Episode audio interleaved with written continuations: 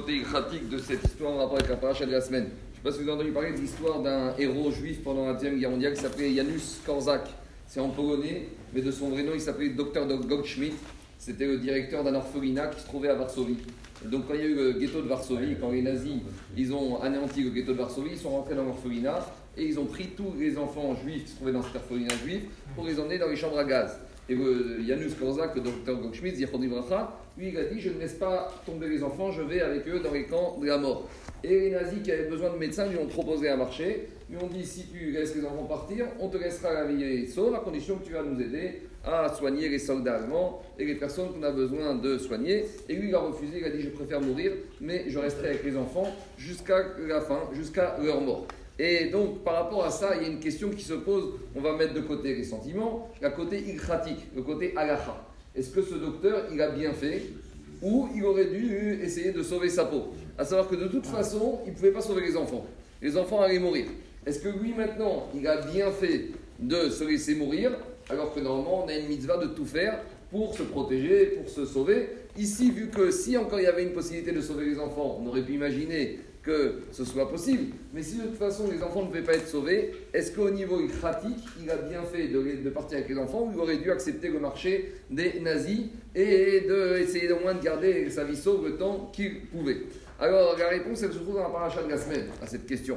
Dans la paracha de la la Torah nous raconte que Yaakov Inou, un jour, il appelle son fils Yosef et il lui dit Où sont tes frères? Alors il a dit, ils sont partis quelques jours avec les troupeaux, et il a dit, va les voir, va à leur rencontre. Et tout le monde sait qu'à cette époque-là, euh, Yosef avait déjà une certaine forme de, de, marcoquette avec ses frères, et ses frères avaient euh, développé à l'égard de Yosef une forme d'animosité. Et qu'est-ce que dit Yaakov à Yosef? Va voir tes frères,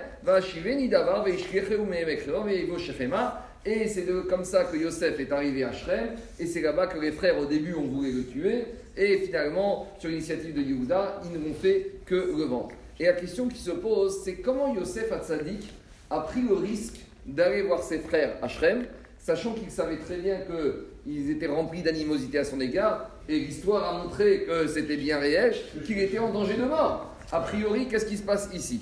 Il a d'un côté la mitzvah de Kibbutz de respecter la parole du Père, le commandement du Père, mais d'un autre côté, il est en danger de mort. Et comme dit le Rambam, Maïmonide, Rambam, il dit que comme Mirshol, Sheshbo Sakatat et Fashot, lorsque l'être humain il se retrouve dans une situation de danger, mitzvah asiro menou. L'homme doit faire attention à ne pas se retrouver dans une situation de danger et ne pas se mettre dans une situation de danger. Et s'il se met dans une situation de danger, dit Maïmonide, dit Rambam, il transgresse et un commandement positif et un commandement négatif. Ishamer ou meod. Ishamer, ce qu'on la Torah dit fait attention, c'est considéré comme un lave. Ou meod. Donc ici, Yosef Hatzadik, il est en présence d'un commandement positif de faire attention à sa santé. Il a aussi un commandement négatif de ne pas se faire une situation difficile. Et face à ça, il a une mitzvah de kibbutz c'est vrai, respecter son père et sa mère, c'est important, mais un commandement assez, un commandement positif, ne repousse jamais un commandement positif et un commandement négatif. Donc demande à Farshim comment Yosef Hatzadik est entré dans la situation? Il aurait dû dire à son père écoute, je veux bien t'écouter, mais pas au prix de mettre ma vie en danger. Et l'histoire a montré que Béhémet, il y avait véritablement un danger de mort. Alors, ça, c'est la question qui est posée à l'égard de Yosef. Répondre à Farshim que dans Yoredea, dans le qui parle de ces problèmes, quand est-ce qu'on doit se laisser euh, sacrifier, on doit se mourir, dit le Shulchan Beshar mitzvot imadam gadou. Lorsque une personne, c'est vrai que d'habitude, un juif ne doit accepter de se faire tuer que si on le menace de mort ou de transgresser les trois transgressions les plus capitales la mort, les désordres de la chair et l'idolâtrie. Or, ici, a priori, on n'est pas en présence de ces trois choses. Alors, est-ce qu'on doit se laisser mourir pour ça? A priori, non. Mais dit le Shulchan ça dépend. Si on a affaire à une personne, Adam Gadol, c'est quoi Adam Gadol? Une personne qui est un exemple. Une personne sur laquelle les gens vont tirer un exemple, vont regarder le comportement et vont en tirer des conclusions sur leur vie Si on est en présence d'Adam Gadol, si cet homme grand, par son charisme, par son rayonnement, il a la possibilité de sanctifier le nom d'Hachem, il doit le faire même au péril de sa vie et même si c'est pour transgresser une mitzvah qui n'est pas importante. En l'occurrence ici, pour une personne normale, il n'aurait pas dû respecter la parole de son père. Mais Yosef Hatzadik, étant qui il est, Et le fait qu'au péril de sa vie, il accepte malgré tout d'appliquer une mitzvah positive comme le kibbutz ça peut justifier de prendre un risque sur sa vie si ça peut être à objet de kiddush Hashem, de dévoiler le nom d'Hachem, de montrer à tel point un juif, il est prêt pour respecter les de la Torah, même à mourir.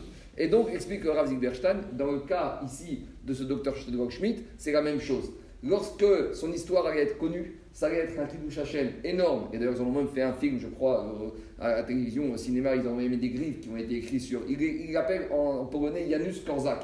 Et son vrai nom, c'était Goldschmidt. Alors, vu le kiddush Hashem qu'il a pu faire à l'idée de rester par le fait qu'il soit resté avec les enfants jusqu'à la fin, jusqu'à la mort, même si ça a été au péril de sa vie, même si d'après les règles strictes de Shulchan on ne doit pas se laisser mourir pour ça, mais étant donné qu'ici il y a un Kiddush Hashem, il y a une publication de la sanctification du nom d'Hachem qui a eu un retentissement dans le monde entier, et jusqu'à aujourd'hui on en parle encore, alors ça justifie ce Kiddush Hashem, même de renoncer à sa vie, et donc al au contraire, c'est vrai que ce n'est pas quelque chose qu'on peut imposer à la personne. Mais si la personne de lui-même, il ressent ce courage de mourir à Kiddush même si c'est pour une mitzvah, on va dire pas capitale, une mitzvah légère, Kalvachomer, que l'acte de grandeur, il est encore plus grand. Et c'est pour ça que même Alpi Alacha, même Alpi c'était recommandé. Alors, comme on a déjà dit, au Khatam Sofer, on fait ces Alachot pour qu'elles restent à l'état théorique. Donc, Bet Midrash, qu'elles arrivent, mais en Hachem, plus, jamais plus. Mais l'histoire du peuple juif est remplie d'hommes qui ont, même face à des petites situations, même face à des petites transgressions, qui ont préféré mourir à Kiddush Hashem. Quand il s'agit de mourir à Kiddush Hashem, le Shulchan et mes Maïmonides disent, même pour des actes des avérotes, on va dire, celui qui est capable de prendre sur lui, de mourir à Kiddush Hashem, c'est sûr que Nishmatam Be Gan Eden.